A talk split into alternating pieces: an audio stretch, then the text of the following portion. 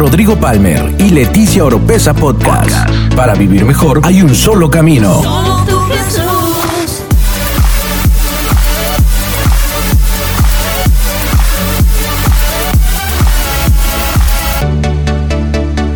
Escucha todas las semanas la clave para tener una mejor vida. una mejor vida. ¿Verdad que sí? ¿Verdad que sí? Ok, bueno, vamos a entrar en la enseñanza. Eh, desde junio comencé una serie que se le titulé Lo mejor está por venir y lo hablé desde una eh, desde un contexto económico financiero. Creo que muy poco habíamos hablado en la iglesia del dinero de las finanzas y Dios me llevó a, a- a- poner fundamentos de lo que la palabra de Dios dice en nuestra administración personal. La Biblia nos enseña que Dios está buscando gente y va, va a buscar que en nosotros sean encontrados buenos administradores. La Biblia, desde Génesis hasta Apocalipsis, Dios nos muestra qué tanto Él se fija en qué hacemos con lo que Él nos da. Lo derrochamos, lo perdemos, lo administramos, lo multiplicamos. Son muchas las decisiones y las acciones que podemos tomar. Y comencé enseñándoles un jueves, recuerdo, un pequeño glosario, le titulé El sentido común de Dios para las finanzas. Les hablé acerca de la importancia de hacer un presupuesto. Ya ni siquiera voy a preguntar cuántos han hecho su presupuesto, porque luego me entra la depresión al ver que casi nadie hace su presupuesto. Pero yo le animo a que haga su presupuesto de su vida. Es muy importante eh, tener ese fundamento. Sin un presupuesto usted no va a poder administrar nada. Si usted no sabe qué le entra, qué le sale, usted no va a poder tomar decisiones. Dele dirección y propósito a cada centavo, a cada peso que usted está generando, que le está entrando. Y el principio más importante, si no le está entrando nada, empiece a producir, empiece a generar. Eso es una bendición que ya tenemos. La Biblia dice que Dios creó al ser humano y lo bendijo. Y le dijo, fructifícate, multiplícate. Ya eso lo traemos. La multiplicación, la bendición de producir. El segundo punto que hablé fue, y que solamente mencioné, luego entramos en profundidad en otros servicios, es salir de deudas y ya no perseguir o estar en deudas. Creo que tomamos como cuatro servicios para hablar de esto. Le hablé un poco acerca del origen de las deudas, los tipos de deudas que hay, o cómo es eso. Lo segundo, las- la trampa de la deuda, cómo es que nos va envolviendo y envolviendo y cómo salir de ella. Y también compartimos un servicio, un plan de acción, un plan de acción, no confesión de fe, no, un plan de acción en cómo salir de deudas. Porque una de, nuestras responsabilidades como pastores, la Biblia dice que un buen pastor lleva a las ovejas a lugares donde puedan alimentarse, donde puedan tomar agua, donde pueden protegerlas de los depredadores. Y yo creo que hoy mucha gente había estado, y declaro por fe que todo mundo sale, pero yo lo puedo declarar por fe, si usted no toma el plan de acción no va a pasar nada. Salir de sus deudas. Hay mucha gente que ya hasta tiene pensamientos de suicidio por sus deudas. Y precisamente, creo que fue el domingo pasado, no me acuerdo qué día fue, estaba yo sentado en una consejería con una persona que tenía una deuda como de 7 millones de pesos. Y eh, la verdad, tranquilo.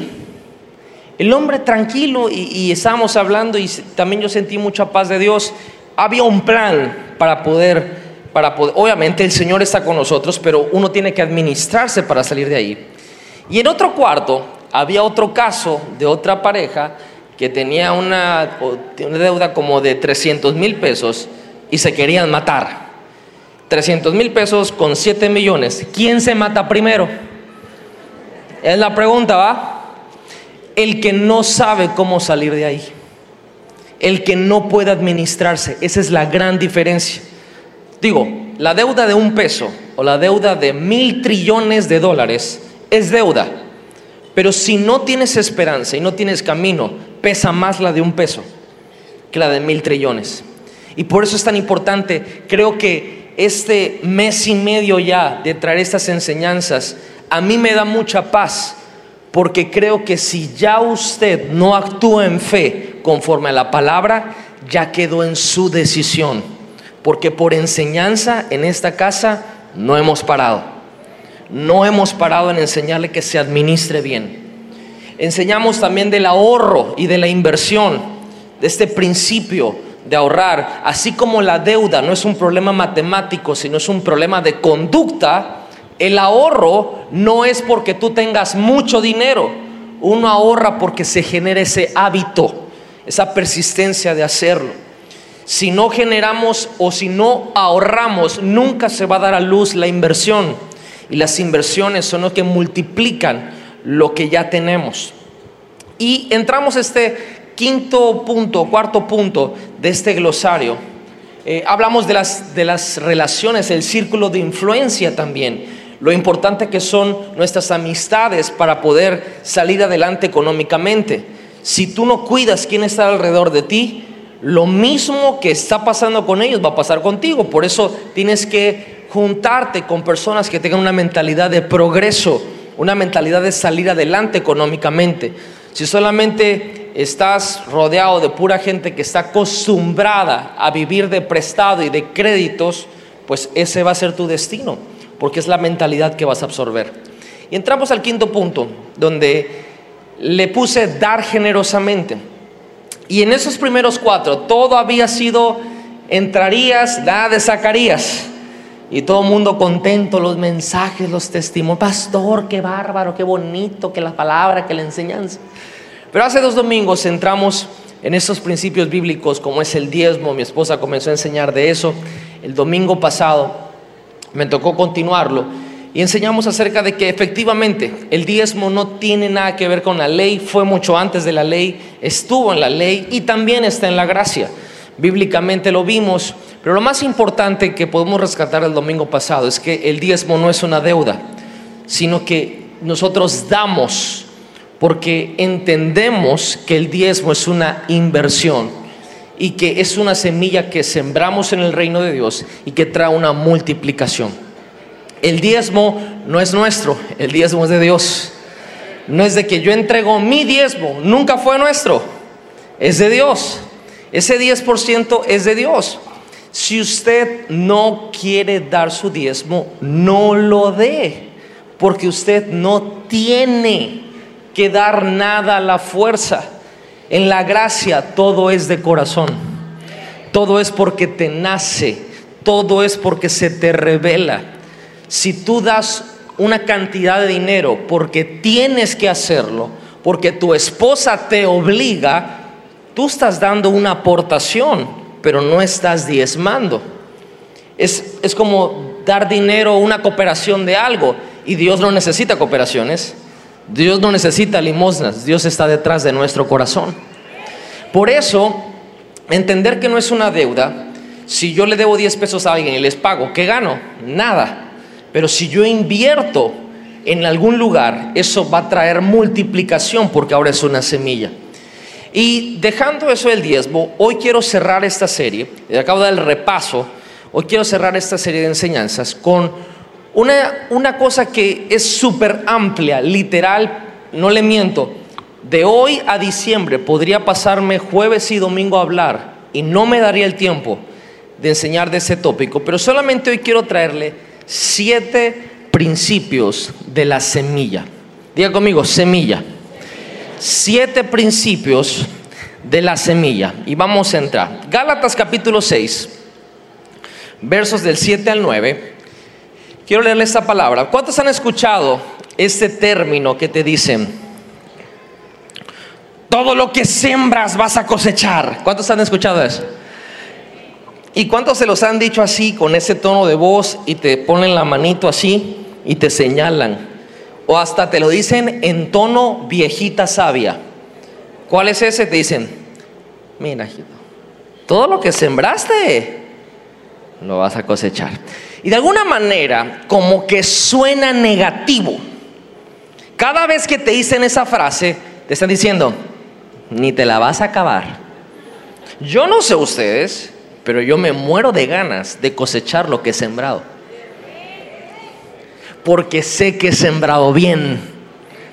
No sé por qué hoy le damos una tonalidad negativa a esto. ¿Qué dice la Biblia? Gálatas 6:7 dice, no se engañen, de Dios nadie se burla. Cada uno cosecha lo que siembra. Eso es un principio, es una ley. El que siembra para agradar a su naturaleza pecaminosa, de esa misma naturaleza cosechará destrucción. El que siembra para agradar al Espíritu, del Espíritu cosechará vida eterna. Verso 9. No nos cansemos de hacer el bien, porque a su debido tiempo cosecharemos si no nos damos por vencido. Yo creo que el principio de la siembra y la cosecha, aunque en lo natural es obvio, lo hemos entendido incorrectamente en lo espiritual. Por ejemplo, digo, no es que no creo que aquí haya muchos agricultores, quizá no hay ninguno, pero digo, por sentido común, creo que todos tenemos un concepto, aunque sea un poco lejano, de siembra y cosecha. Sembrar y cosechar, entendemos que no es mágico en lo natural, y que no es algo que suceda de la noche a la mañana. De hecho, cuando hablamos de sembrar, en lo natural comprendemos que hay que tener la semilla, hay que preparar la tierra, hay que sembrarlo, hay que abonar la tierra, hay que regar la tierra con agua para que esa semilla tenga nutrientes, hay que cuidar que esa tierra no le pasen otras cosas, hay que ver que le dé bien el sol, que la lluvia entre, sistemas de riego. En otras palabras, es trabajo. Sembrar es trabajo. No hablemos de cosechar. Levantar la cosecha es más trabajo. Si lo haces manualmente, supongamos que sembraste maíz, tienes que pasar por las milpas y agarrar mazorca por mazorca y arrancarla y ver y toda esa onda. Y si tienes una máquina, pues ir a una velocidad tortuga, ir ahí y la máquina va arrancando todo, separa lo que es el grano con el tallo y las hojas y toda esa onda y va haciendo la tecnología que tenga. Aún así sigue siendo trabajo. Si en lo natural. Sembrar y cosechar es trabajo, ¿Por qué en lo espiritual nosotros pensamos que sembrar es hacer así? Yo no veo mi cosecha, eso no funciona, yo no sé qué está pasando, no sé y empezamos a quejarnos de un principio si en lo natural entendemos que es obvio que sembrar es trabajo y cosechar también, ¿por qué en lo espiritual no va a ser así? Tergiversamos en algo que Dios dice, a ver, si yo te lo explico celestialmente, no me vas a entender. Mejor te lo explico con algo de tu onda natural, siembra y cosecha. O sea, siembra y cosecha. Si tú puedes ver a natural cómo se siembra y se cosecha, quizá vas a entender cómo funcionan mis leyes y mis principios en lo espiritual, que es de la misma manera. Y es ahí donde la iglesia o todos nosotros nos confundimos. Porque sembrar es un sinónimo de lo que nosotros hoy utilizamos como ofrendar. Diga conmigo, ofrendar. Y la palabra ofrendar está asociada con el término ofrecer. Y cuando alguien ofrece algo, lo hace realmente pues porque está viendo una necesidad. Imagínese, no aquí en la iglesia, porque aquí no comemos palomitas mientras está el servicio, ¿verdad? Se supone. Pero allá afuera o en un lugar, usted está con unas palomitas así de mantequilla. ¿Cuál le gusta a usted? Esas no. O de, ahí inventan cada cosa. El otro debe palomitas con chocolate. Dios mío de mi vida. Curso va a dar con esa onda. Pero bueno, ahí está con sus palomitas, ¿no? Ahí está la onda. Y de repente hay alguien al lado de usted y se lo queda viendo con la cara del chavo el 8. Así de. Obviamente usted se voltea para que no lo vea así, ¿no cierto?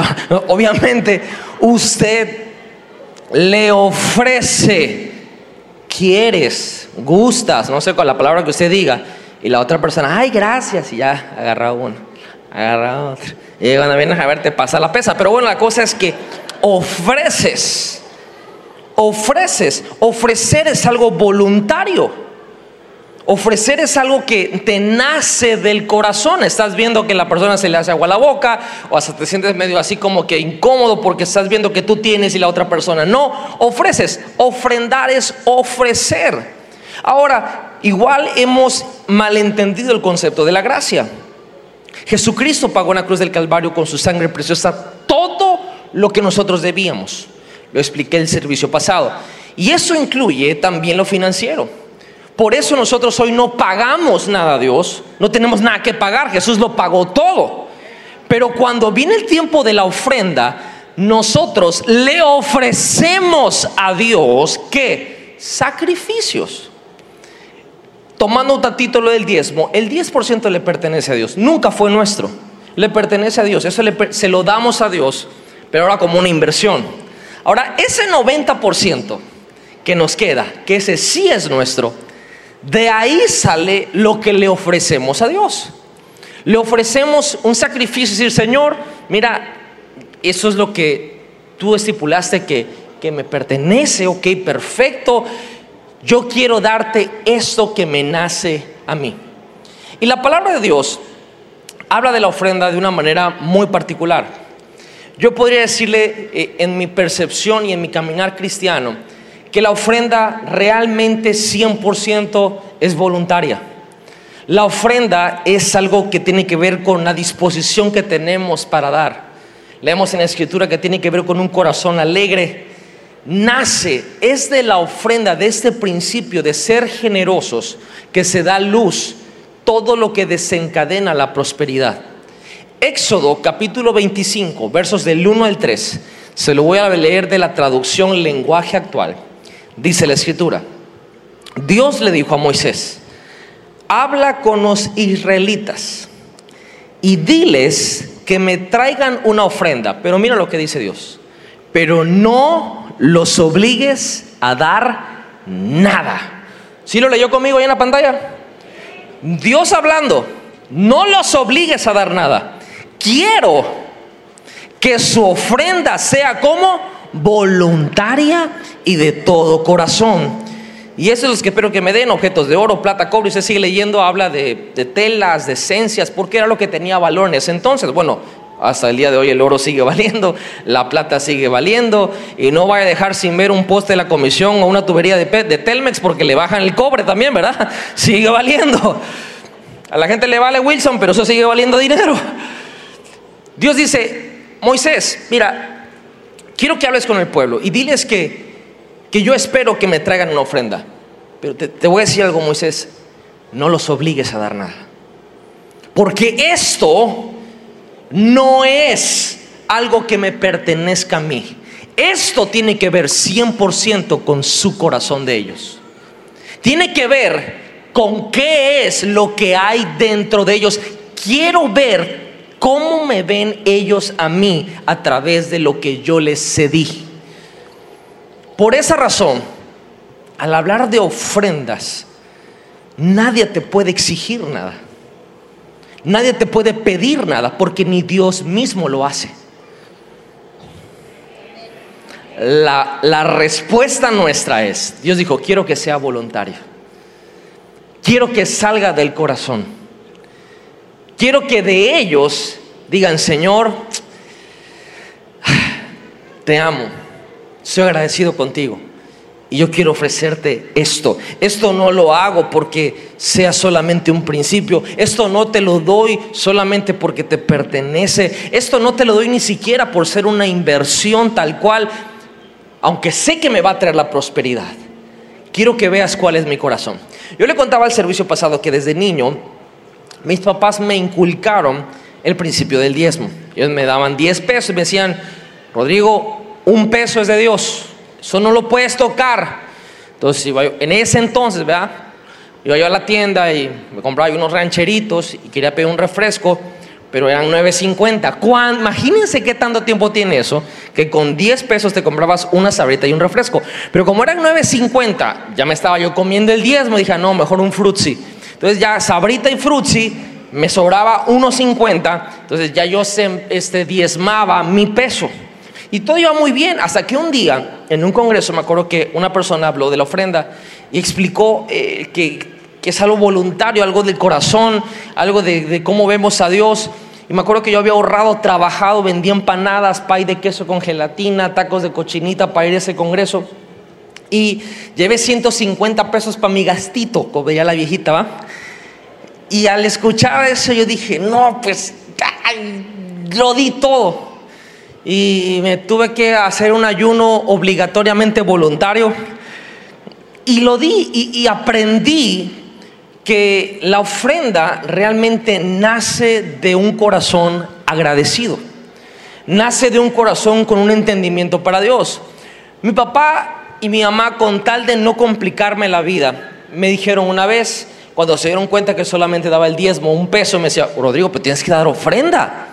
Ah, pues no, es que no me dijiste, no, también tienes que dar ofrenda. Y ya sabes que a veces los niños, porque yo estaba bien chiquito, tenía como 9, 10 años, bueno, ahora, los de 9, 10 años se la saben todas, ¿verdad? Pero en ese entonces éramos santos, éramos inmaculados, la verdad que ahora la cosa está dura.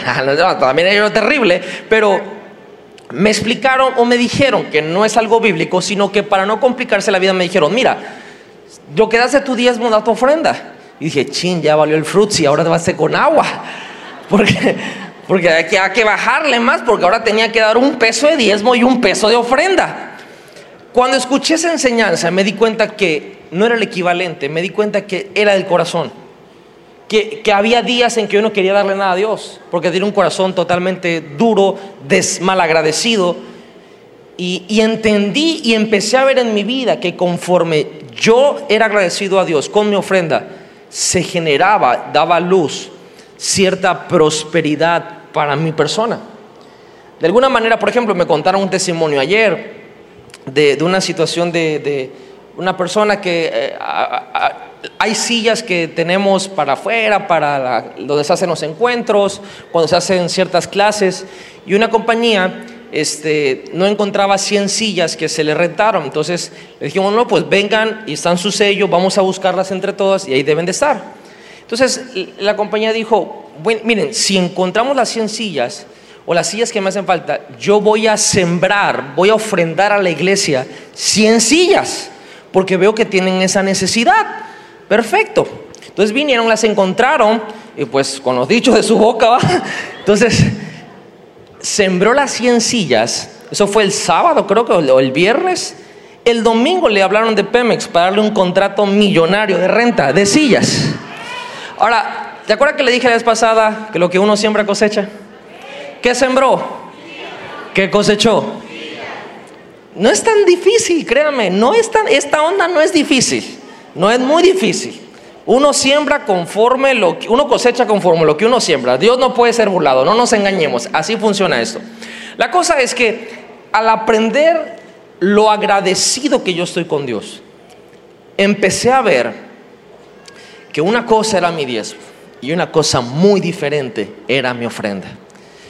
Y empecé a ver el origen, el principio de mi prosperidad a través de la ofrenda. Yo encontré eso en el Evangelio del Reino. Lo veo que tiene dos elementos.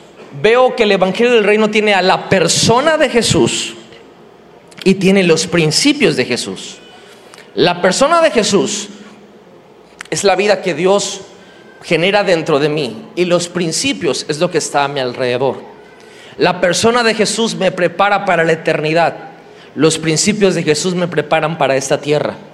La persona de Jesús crea mi paz. Los principios de Jesús crean mi prosperidad. Entendí que son dos cosas muy diferentes porque conozco gente que conoce a Jesús que no tiene ni siquiera para el pasaje saliendo del servicio. Y conozco gente que no conoce a Jesús y que tienen mucho dinero. Y uno dice, ¿por qué? ¿Por qué? Dame chance. Te voy a responder por qué razón hay gente que tiene y no conoce a Jesús y porque hay gente que conoce a Jesús y no tiene ni un clavel. Porque hay principios, diga conmigo, principios. Más fuerte, principios. Todo hombre, para poder cumplir la voluntad y el propósito de Dios, lo va a hacer solamente si sigue los principios de Dios. Porque Dios es un Dios de principios. En una definición personal, para mí, ¿qué es un principio? Para mí un principio es una ley establecida que protege y preserva una cosa creada y así asegura su máximo funcionamiento. Se lo repito una vez más. Un principio es una ley establecida para proteger y preservar una cosa creada y así asegurar su máximo funcionamiento. Ahora en la Biblia encontramos esta palabra con muchos sinónimos a menudo. Lo vamos a encontrar como leyes, ordenanzas, estatutos, preceptos, mandamientos, sentencias, palabras, caminos o decretos. Vamos a, vamos a encontrar en la Biblia que principios pueden ser mandamientos, decretos, todo lo que le dije. Por ejemplo, Salmos 19, versos del 7 al 11. Tengo que darle este fundamento para donde quiero entrar.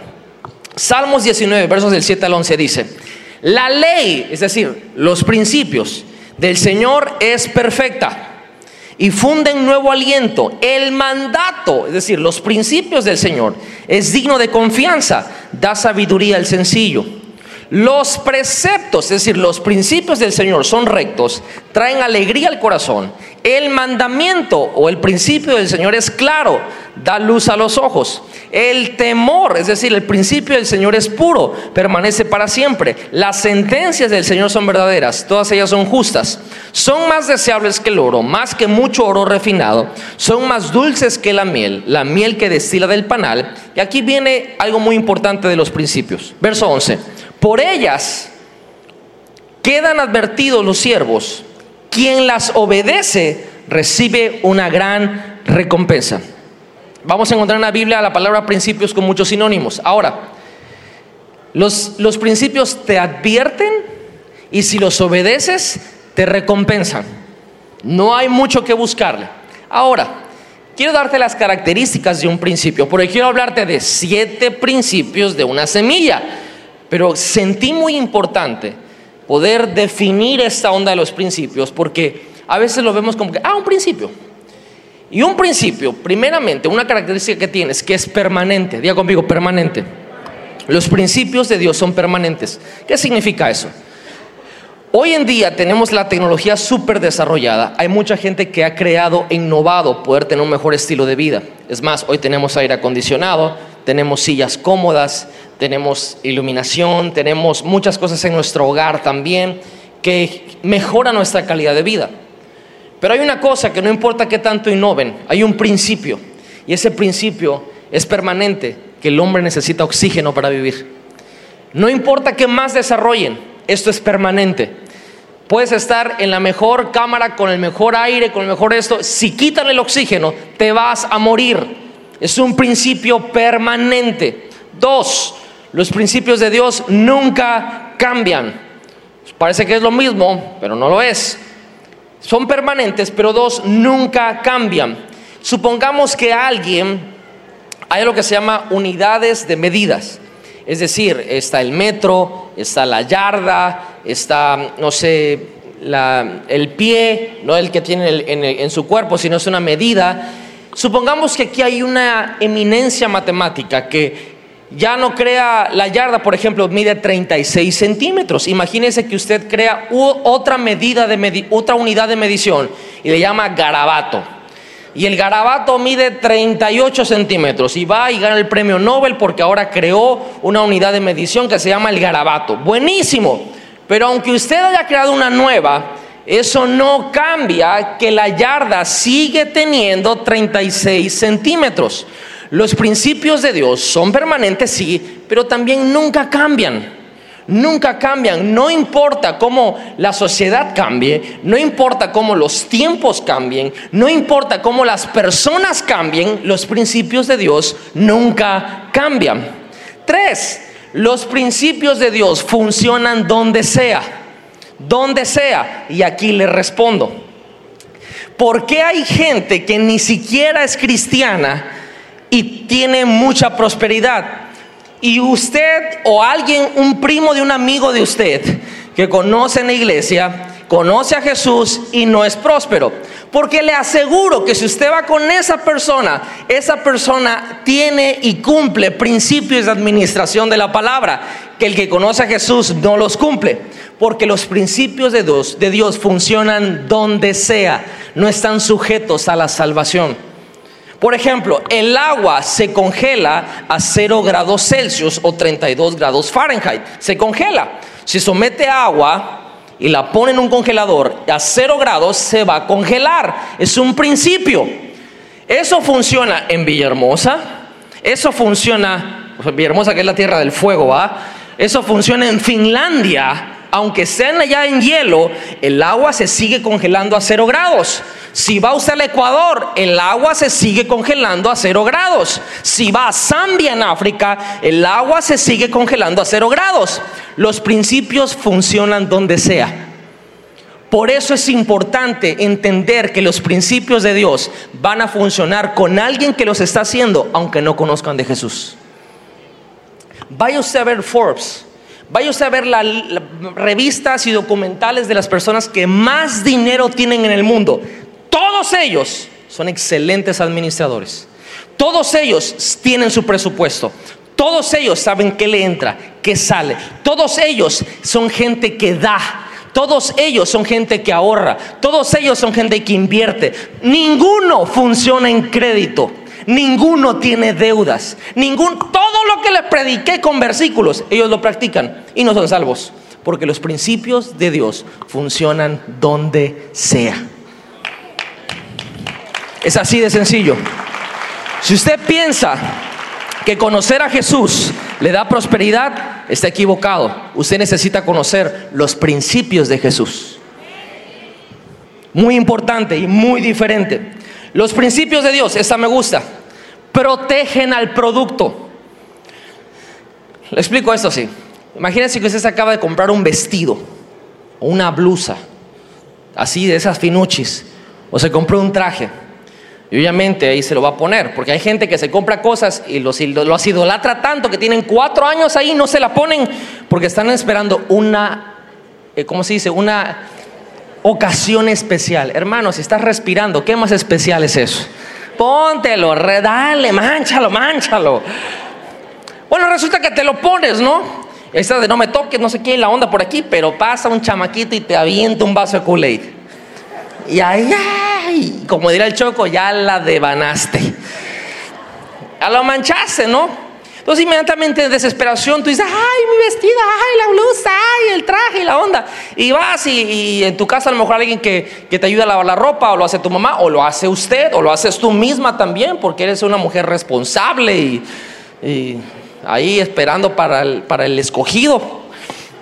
Y la onda es como viene y, se lo das a tu mamá. Ay, mamá, se me manchó. Ay, sí, no te sí le sale, sí le sale. Le agarra el vestido y lo mete a la chacachaca y agarra el jabón foca.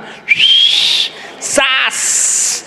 Y agarra y el vestido era negro y le mete un cloralex de eso porque dice, con este sale porque sale, ¿no? Y chaca, chaca, chaca, chaca. O le hace así. Entró el vestido de seda precioso con una mancha y salió papel cuché. Y dice, ¡ay, por qué! Y te, y te lloras, sufres, lo pierdes, ya no sirve.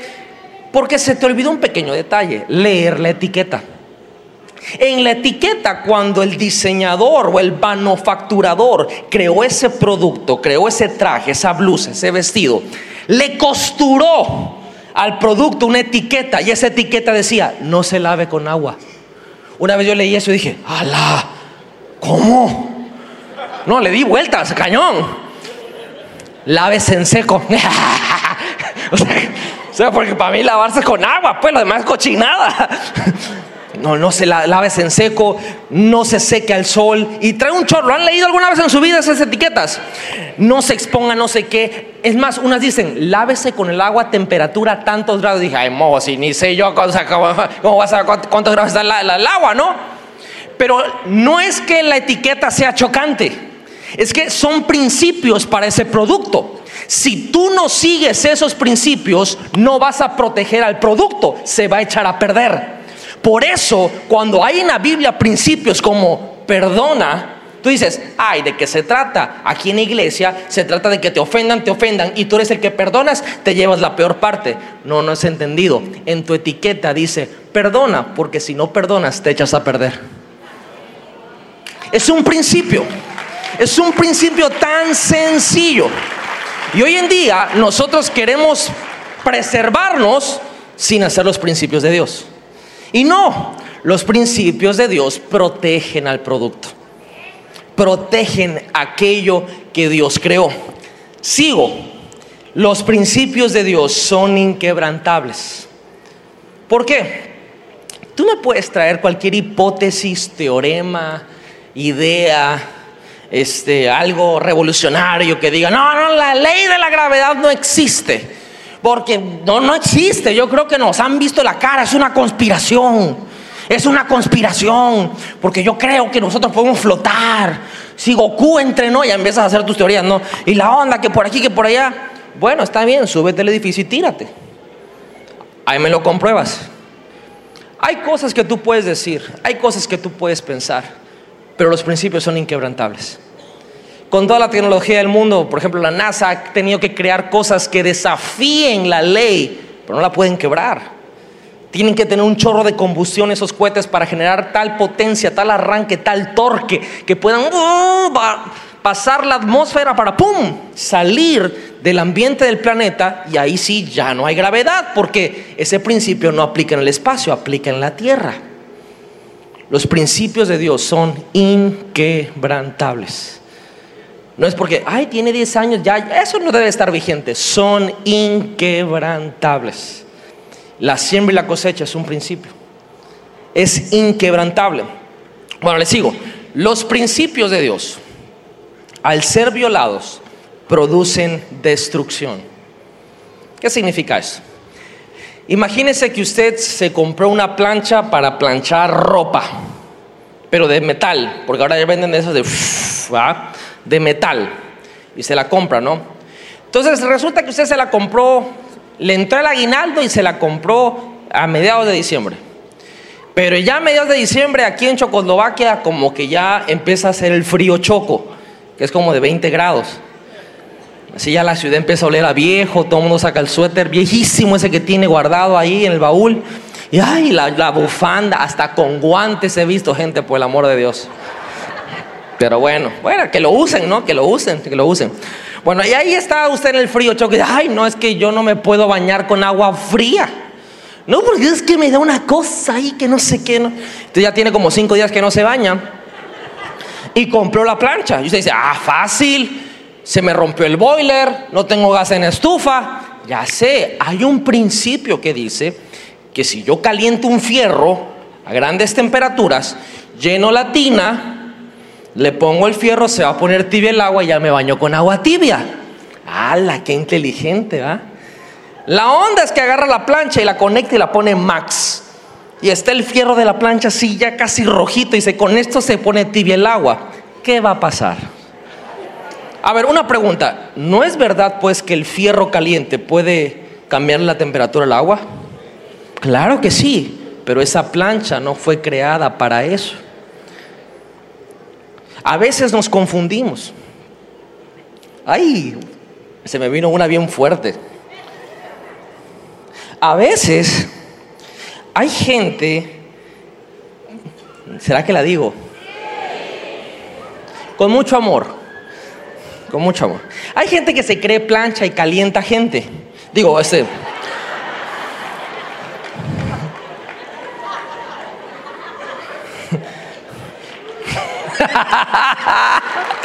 Entonces piensan, piensan que porque están calientes pueden calentar esa agua, pero no, se, no fueron diseñados para calentar esa agua.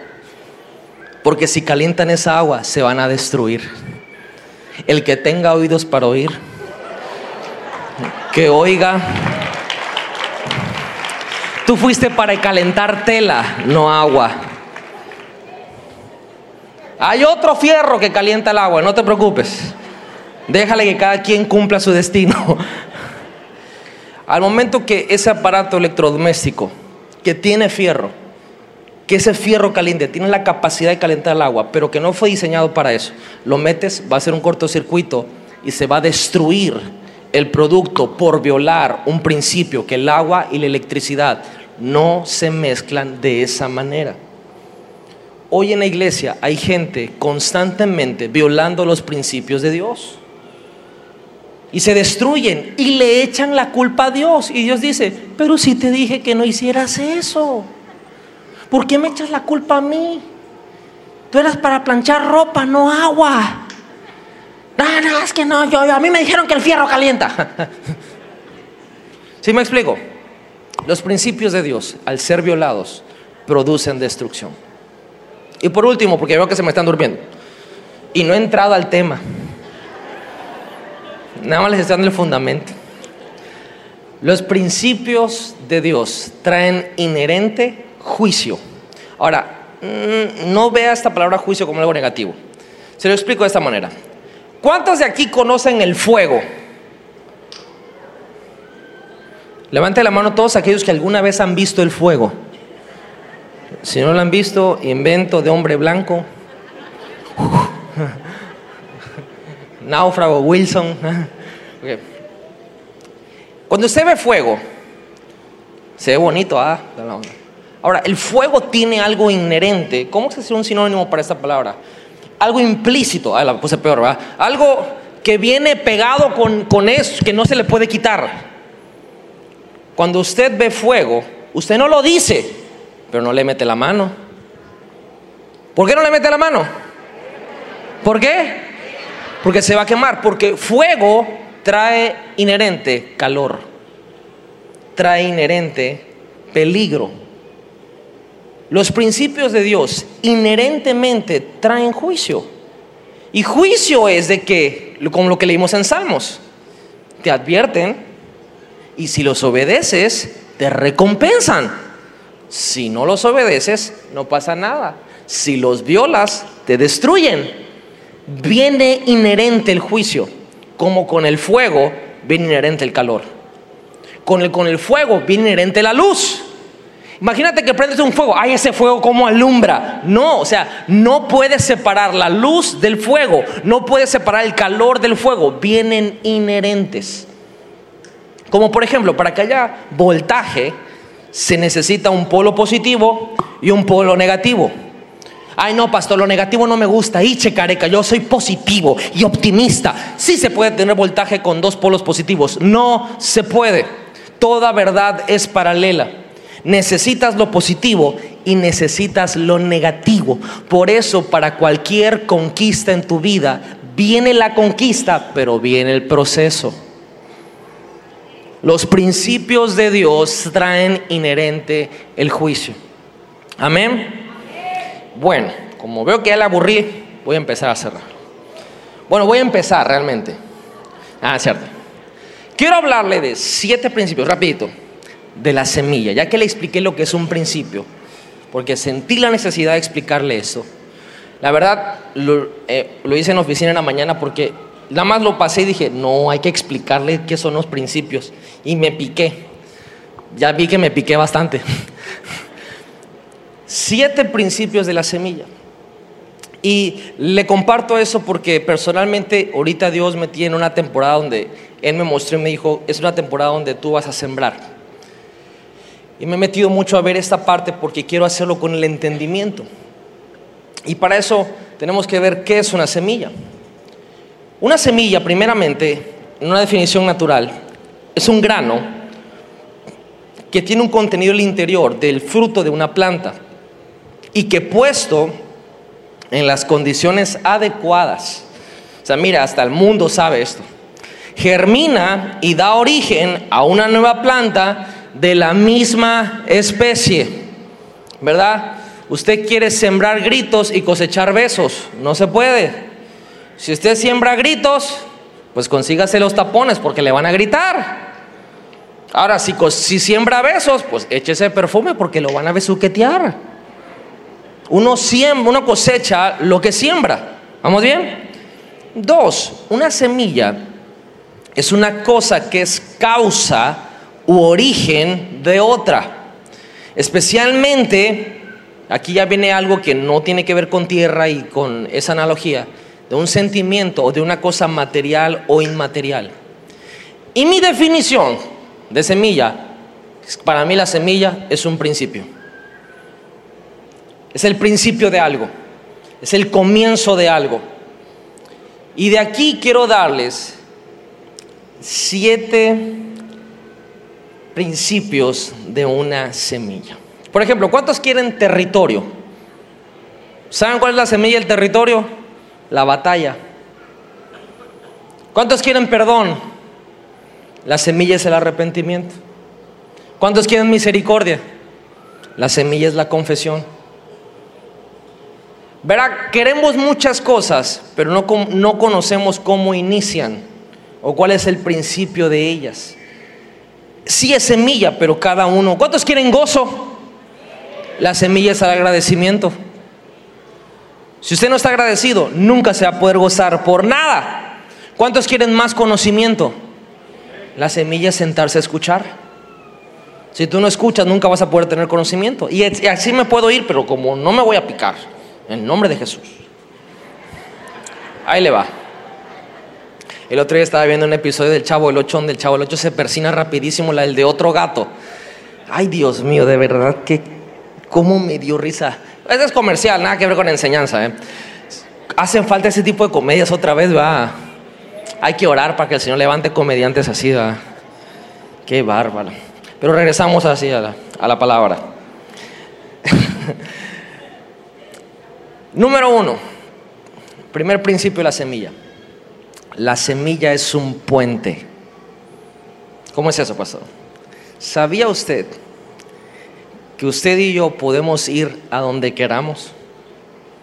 Obviamente, ¿verdad? Por su eh, amenizada respuesta, veo que no, no lo sabe.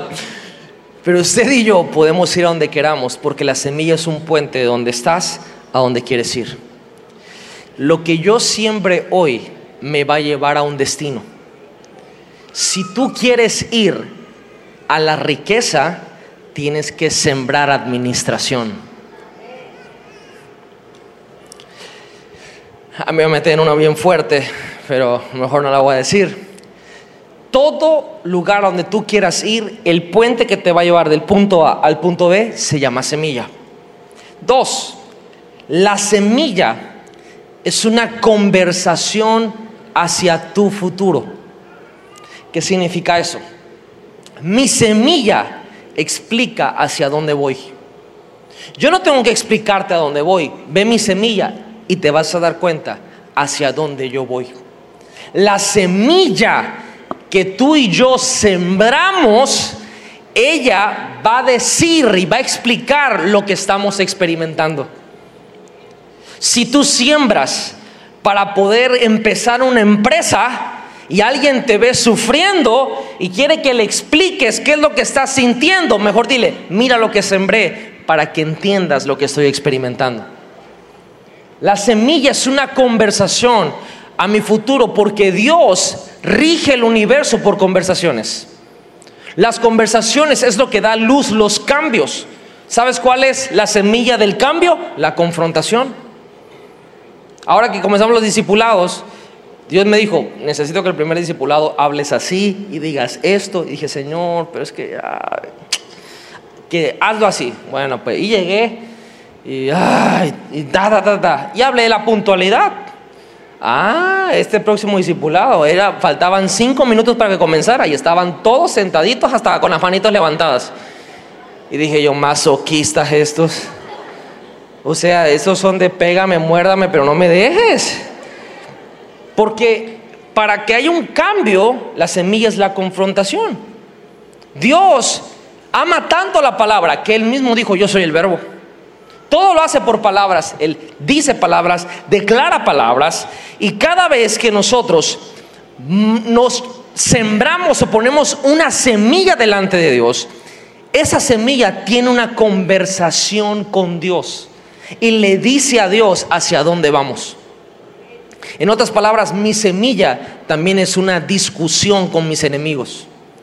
Porque mis maldiciones generacionales dicen que no puedo ir a esa tierra prometida, pero mi semilla discute con ellos que tiene una legalidad para que yo pueda llegar allá. Mi semilla discute con aquellos que dicen que no puedo. Hoy está de moda ser optimista. Hoy está de moda ver un video de YouTube de 8 minutos y salir de ahí que te comes el mundo. La pregunta es, qué bueno que viste ese video, que sembraste. Porque si no has sembrado nada, solo se quedaron en buenas palabras de mi buen amigo Daniel Javif. Que mi amigo, lo amo, lo quiero, lo estimo. no estoy hablando mal de él, al contrario, necesitamos gente así que se levante, que motive más a las personas. Sin embargo, ¿de qué te sirve ver un gran video de Daniel, pero no ha sembrado nada? Lo único que le va a hablar a tus enemigos, a tus haters, a tus maldiciones y al diablo mismo es tu semilla. Tu semilla es una conversación para el futuro y es la que discute contra aquellos que dicen que no puedes. Por eso es que has sembrado. Porque si has sembrado mal, entonces, ¿qué nos espera? Pero si has sembrado bien, que alguien te diga que no puedes, por favor, no te lo tengo que explicar, mi semilla te lo va a explicar. Si has sembrado bien, no necesito pelearme contigo, mi semilla va a hablar por mí. Mi semilla es una conversación hacia mi futuro. Tres, y esta la puse porque me encantan los documentales. Mi semilla o la semilla es un documental de confianza. Aquí tenemos a Jesús Manuel, mejor conocido como Chumel. Y Chumel, imagínate que está pasando por una situación difícil y de repente Dios va a ver qué onda con su vida y se mete al Netflix cósmico universal. Me imagino que en el cielo debe de haber Netflix. O sea, a lo mejor diciendo una energía, pero yo me imagino, ¿no? O sea, si hay calles de oro, mar de cristal, puerta de perlas, imagínate la televisión que de ver ahí. pero bueno, chiste es de que Dios, cuando va a ver nuestra vida, Él no va a ver qué bonito hablas, ni qué tantas frases optimistas, ni cuántos quotes en Facebook pongas chidos. Él va a ver lo siguiente, en quién has confiado. Entonces se va a meter al documental de tu vida y le va a poner play. Y como el internet ya debe estar chidísimo, carga de volada. ¿Y cuántos han visto documentales? Vean más documentales, la neta. En vez de novelas y esa onda, vean los documentales, están más chidos. Aprende uno bastante. Y están los documentales y el documental siempre hay un narrador, ¿va? Y tiene una voz así bien chida, que habla así bien ronco, bien profundo. Bueno, habla, habla, habla, chido. Y la onda así, trata. Cuando Dios empieza a ver tu vida, empieza a ver los puntos de quiebre en quien has confiado. Y lo que va a buscar es semilla. Es decir, en este momento, ¿en quién confiaste? Ah, tuviste semilla, pero te la comiste. Ah, ok. En ese momento en que ah, ni diste. En ese momento, no, no sembraste. Ah, la semilla, cada vez que Dios va a ver mi vida y le pone play a mi serie, porque tú tienes tu serie para Dios, no solo Luis Miguel, tú tienes tu serie para Dios. Dios tiene tanto cuidado de ti que sabe cuántos cabellos tienes en tu cabeza, sabe literal de qué piel cojeas, tiene un documental de tu vida, la semilla, el documental de tu vida. ¿Sabes cómo se llama? Los que siembran, ¿cuántos siembran? ¿Se dan cuenta que no se escuchó el amén? El mi documental en el cielo, ¿sabe cómo se llama? Se llama Rodrigo Palmer, La Confianza. Dios sabe que en los peores y mejores momentos de su vida, de mi vida, yo he sembrado. Confío en Él. He confiado en Él a pesar de las circunstancias. Por eso la semilla es un documental de la confianza. Números 23, 19. Dice la escritura, Dios no es hombre para que mienta, ni hijo de hombre para que se arrepienta. De las 800 mil palabras que hay en la escritura, Dios dice y hace una diferencia. Yo a ellos no les voy a quedar mal. Por eso necesito que confíes en mí. Cuatro, la semilla es una fotografía de mi pasión. Quizá para muchos una semilla de 100 pesos no es mucho. Quizá te puedes comprar una playera, te puedes comprar un McTrio de McDonald's, una quarter pounder doble con queso, papas medianas y refrescos que sabe gacho. ¿Por qué será que saben tan feos los refrescos de McDonald's, va? O sea, hay que orar por McDonald's. Bueno, el chiste es de que 100 pesos te compras un McTrio, te compras una playera y dirás, hay 100 pesos quizá no es mucho para sembrarle a Dios. Quiero decirte, 100 pesos dados de continuo, con agradecimiento, con un corazón correcto, voluntariamente, para Dios es un memorial, es un recuerdo, es una fotografía. La última fotografía del hombre llamado Jesús en la tierra fue Marcos 16, 15, donde dijo, vayan y prediquen el Evangelio a toda criatura. Esa fue la foto con la que Jesús se quedó. ¿Y qué tan importante es esto de la semilla que es como una fotografía delante de Dios? Mateo 26, 13, Jesús hablando, dice, les aseguro que en cualquier parte del mundo donde se predique este Evangelio, se contará también en memoria de esta mujer lo que ella hizo. ¿Qué hizo esta mujer? Agarró un frasco de perfume carísimo, lo rompió y lo puso a los pies de Jesús. Judas dijo, qué desperdicio, eso se pudo haber vendido y dar a los pobres. El religioso dijo, si este fuera profeta, conocería qué clase de mujer es la que le está besando los pies. ¿Quién sabe si se los está besando o se los está chupando? Es una puerca, doña esa. Eso dijo el religioso. Claro, la versión choca, pues. Y Jesús dijo, quiero decirles que lo que acaba de hacer esta mujer, en el 2019, en el servicio de las once y media de NGI, el 11 de agosto, a la 1.56 con 21 segundos, se van a acordar de ella. Porque la semilla trae memoria delante de Dios. Hoy estamos en una era donde todo el mundo se toma fotos. Los hombres se toman como tres fotos para subir, las mujeres como 300. Y tenemos un chorro de fotos. Y hay unos que todavía tenemos fotos de verdis. De esas que vendían una cámara, le hacías así, chacs, y tenías que hacerle. Y no tenés chance de tomarte otra. Y era ir a un lugar, revelarla, te la daban en un papelito y el sobre venía calientito, ¿se acuerdan? Ya estamos viejos, ¿verdad? Pero bueno, te daban el sobre calentito, Kodak amarillo, lo abrías y hasta ahí podías ver cómo había salido. Para tu sorpresa, unas estaban movidas, otras de lado y otras salían más o menos, ¿verdad? No había filtro, no había face up, no había este, este, aplicación de belleza, no le podías subir nada de esas ondas. A la realidad. Por eso, muchachos, primera cita que tienen que tener con la que te gusta, llévala a una alberca. O llévala a un mar y que esté picado para que la revuelque el agua y se le caiga el maquillaje y sepas cómo está de verdad. Ese consejo te doy porque papel mami no soy. Pero bueno, la cosa es de que las fotos, tú ves las fotos de antes, y agarra y ahí sales clásico, reunión familiar, tu mamá saca la foto, ay, aquí es mi papacita, que aquí está. Una foto que ya ni se ve. Tiene como un filtro de esos así, de esos raros que tienen todo así como sepia. Y al fondo te ves tú manchado de pastel por todos lados. Y dice, ay, cuando cumpliste tres años, tienes como 50, ¿va? Pero, ay, mira, y te hicieron el mordidita, mordidita. Y, ay, tu mamá se ríe y a veces se queda así ida. Porque en su mente ella está recordando ese momento. En su mente ella se está yendo 47 años atrás. Lo más seguro es que se acuerda cómo olía el merengue el pastel. Se acuerda cuáles fueron tus gritos de, de impotencia porque te dijeron mordidita y te asustaste. Ay, Dios, y lloraste. Se está acordando de todo, de que ella estaba Mardi, de todo se está acordando. Si un padre puede tener memoria al ver una fotografía tan intensa, Dios así tiene memoria de nosotros por la semilla que nosotros le damos. La semilla es una fotografía de nuestra pasión.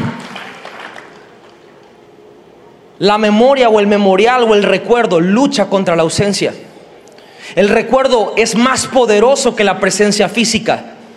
Yo tengo fotos de personas que ya no están vivas y cuando las veo recuerdo cosas tan bonitas porque tiene una fotografía el poder de trasladarte a lugares aunque la persona no esté presente.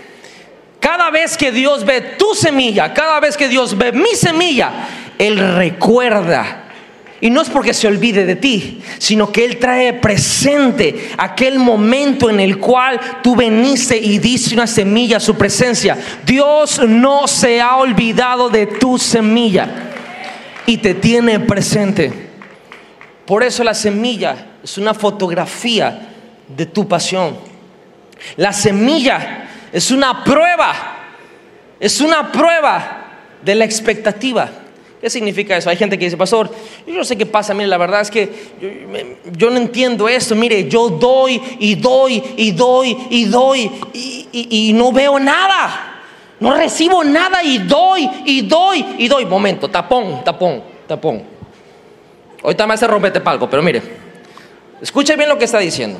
Me está diciendo usted que usted no sabe qué pasa, que usted da y da y da y da y da y no ha recibido nada. Pregunta, ¿quién da la semilla? Entonces quiere decir que si usted le ha sido posible dar y dar y dar y dar es porque Dios le ha dado la semilla, le ha dado la semilla, le ha dado la semilla, porque nosotros seríamos incapaces de sembrar porque solo Dios es el que puede dar la semilla. Quiere decir que lo único que está haciendo usted es que está acumulando expectativa. Estuvo muy fuerte eso yo creo. Solo ha acumulado expectativa para lo que viene. Yo sé lo que es tener un tiempo. Es más, Dios me acaba de, meter en un tiempo de me dijo, es tiempo de sembrar. No sé cuánto tiempo va a ser eso para mí, para mi familia, pero yo estoy en un momento de siembra ahorita. ¿Cuándo voy a cosechar? No lo sé, pero sé que lo voy a hacer. Pero ahorita no me voy a cansar de hacer el bien, porque a su tiempo voy a cosechar si no me doy por vencido. Pero si usted ha podido sembrar, recuerde bien que es porque Dios le ha dado la semilla. Ya estoy por terminar. Seis, la semilla es la instructora de mi futuro. La semilla, vamos a ponerlo en términos milenias, es la influencer de mi futuro.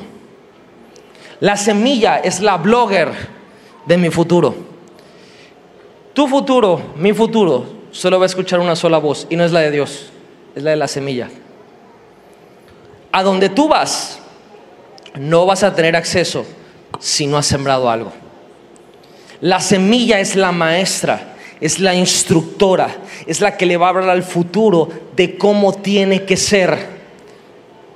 Mucha gente quiere que te vaya mal.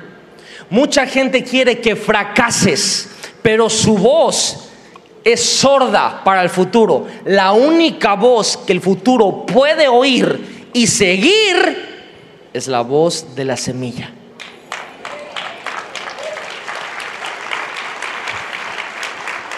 Pastor, eso no es bíblico.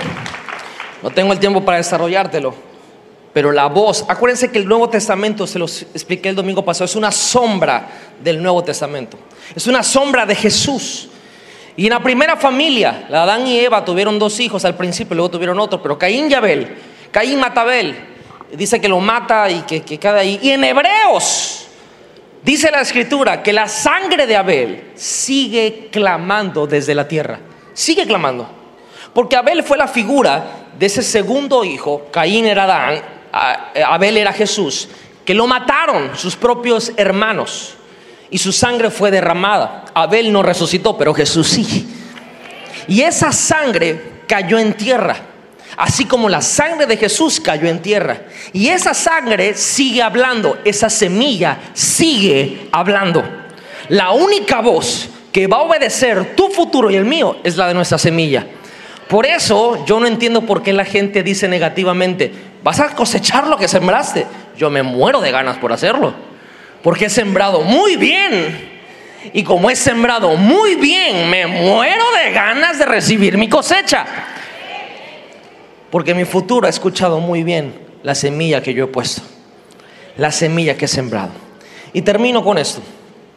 La semilla es una inversión en la tierra del reino. Ninguna empresa, ni, ni Apple, ni McDonald's, ni Gutsa, ni, ninguna empresa en la bolsa va a poder darte el rendimiento que te da el reino de Dios. Por eso la semilla es una inversión. Quiero dejarte algo bien en claro, si me ayudas con el piano. Dios, diga conmigo Dios. Vamos a ver qué da Dios. Digo, por el tiempo, pero usted se sabe los versículos porque usted lee mucho la Biblia. ¿La fe de quién es? Le ayudo, de Dios, diga conmigo, de Dios. Nosotros somos incapaces de producir fe. Aún la fe no las da Dios. Y nos las da para que creamos en Él. La bendición, ¿quién la da? Dios. Y dice la Biblia que la bendición no empobrece, sino que enriquece. El crecimiento, ¿quién lo da? Dice la Biblia que uno siembra, otro riega, pero el crecimiento lo da Dios. El poder de hacer las riquezas, ¿quién lo da? Mira que yo te doy el poder. No te olvides. Eh, la escritura dice, no te olvides cuando entras a la tierra prometida. ¿Quién te trajo aquí? No vayas a decir que por tu mano tú prosperaste, porque yo te doy el poder para hacer las riquezas. Mire, da la fe, da la bendición, da el crecimiento, da el poder de hacer las riquezas. Dan la buena tierra, porque el reino es la buena tierra. Dios, si nos, ponemos a verlo, da todo. Nosotros, diga conmigo, nosotros. Si Dios, Dios da la fe, nosotros decidimos si creemos o no. Si Dios da la bendición, nosotros decidimos si caminamos bajo esa bendición o escogemos una maldición. Si Dios da el crecimiento, nosotros decidimos si nos exponemos bajo el proceso que implica el crecimiento. Si Dios da el poder de hacer las riquezas, nosotros decidimos si multiplicamos lo que tenemos, ya que Dios dio ese poder para multiplicarlo. Pero algo muy importante, que Dios también da. No solo da la fe, no solo da la bendición, no solo da el crecimiento, no solo da el poder para hacer las riquezas, no solo da la buena tierra, da el principio de todo.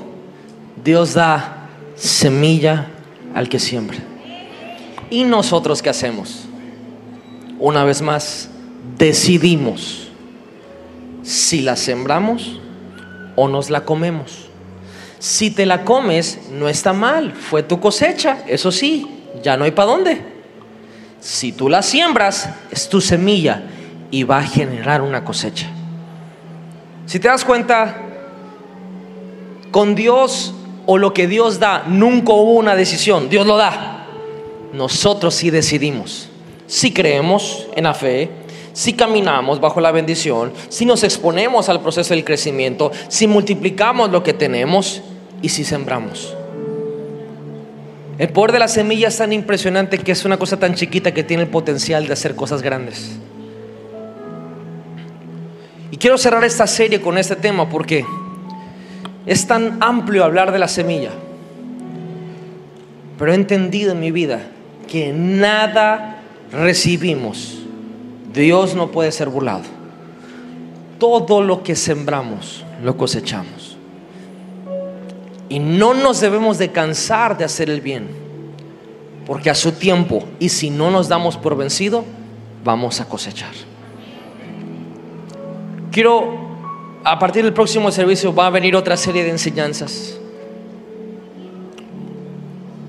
No sé cuándo volvamos a hablar de algo que tenga que ver con lo financiero.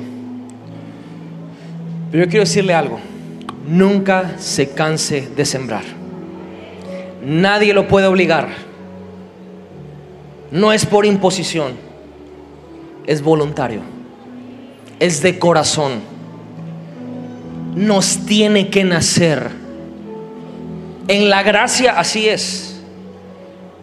En la gracia entendemos que no debemos nada.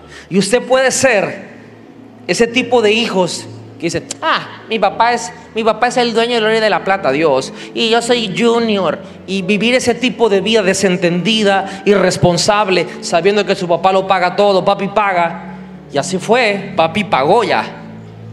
O puede ser aquellos hijos que son herederos. Puedes ser esos hijos que son responsables.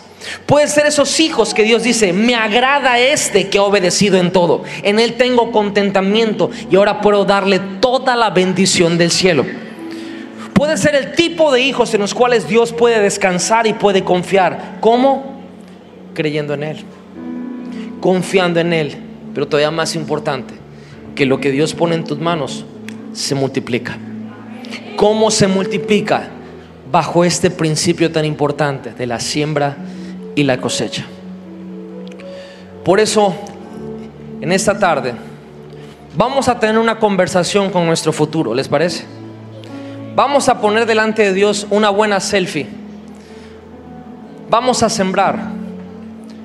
Vamos a dar nuestra semilla para que tengamos cosecha. En términos de cada servicio, vamos a recoger nuestros diezmos y nuestras ofrendas. Si usted necesita un sobre, levante su mano. Alguien se le va a acercar de los sugieres para hacerle llegar uno.